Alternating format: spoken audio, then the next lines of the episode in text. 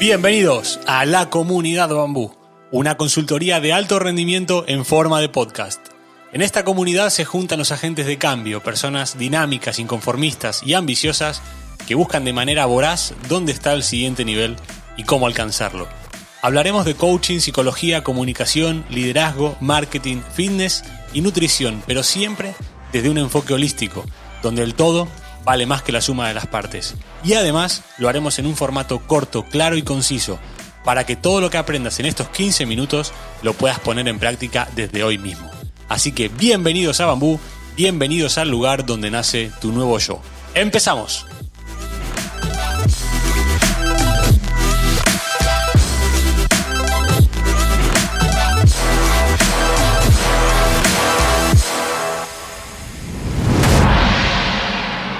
Bienvenidos a la comunidad Bambú.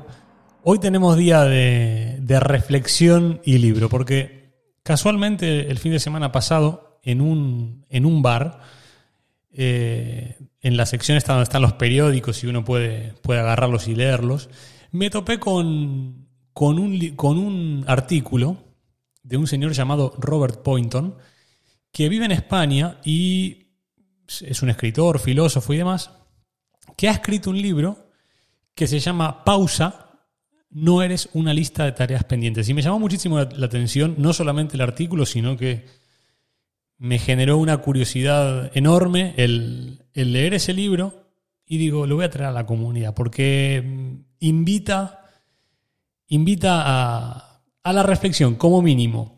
Así que me gustaría leerles un, un fragmento muy cortito y ese va a ser el, ese va a ser el, episodio de hoy. Dice, durante los últimos 15 años he trabajado en el programa de liderazgo estratégico de la Escuela de Negocios SAID de la Universidad de Oxford. Ser parte de la Facultad de Educación para Ejecutivos me ha permitido conocer a un fascinante y variado grupo de personas e ideas. Los asistentes vienen de todas partes, embajadores australianos, un ejecutivo de telecomunicaciones búlgaro, el editor de un periódico nigeriano o el fundador de una ONG brasileña, por poner algún ejemplo. Muchos de ellos recorrían medio mundo para pasar una semana entre las agujas de ensueño, la ciudad de Oxford. Como parte del programa utilizamos ideas complejas de la ciencia, la psicología, la historia y la filosofía. Trabajamos con poesía, Lego, arte y música. Pasan muchas cosas. Cuando pregunto a los asistentes qué han obtenido de la experiencia, la mayoría de las veces responden, tiempo para pensar. Al principio la respuesta me resultaba decepcionante. Después de todo el cariño y la atención que habíamos puesto en diseñarlo y transmitirlo, y todo el esfuerzo que ellos habían hecho para venir, esto era lo que más valoraban. Pero mientras yo estaba desilusionado, ellos no. Más aún, estaban tremendamente satisfechos y por lo general le daban al programa una puntuación de 4,8 4,9 sobre 5. Esto me confundía. ¿Qué estaba pasando? Cuando escuché sus, comentarios más detenidamente, me di cuenta de que el tiempo libre para pensar, y esto lo dice entre comillas, es algo raro, en dos sentidos. Primero, es escaso. Las personas están siempre asediadas por una interminable carga de exigencias. Se concentran en lo inmediato, su tiempo, su tiempo está siempre bajo presión y todo el mundo los requiere. En la práctica, lograr un momento para reflexionar o para ellos mismos es muy difícil. Esto vale también para este grupo. Los líderes no disponen de más tiempo para sí mismos que los demás. Que los demás. En segundo lugar, raro significa asimismo excepcionalmente bueno o destacable, algo que también aplica aquí. Si sacar tiempo, es difícil sacar tiempo para pensarlo, es todavía más. No sirve cualquier momento. Para pensar bien hace falta algo más que el intelecto. Pensamos con nuestras manos y nuestros corazones. Pensamos moviéndonos, pensamos haciendo. Cada uno de nosotros piensa de manera diferente y pensamos juntos cuando conversamos. Nuestro entorno habitual no fomenta este tipo de pensamiento y a resultas de ello la mayor parte del tiempo estamos simplemente reaccionando.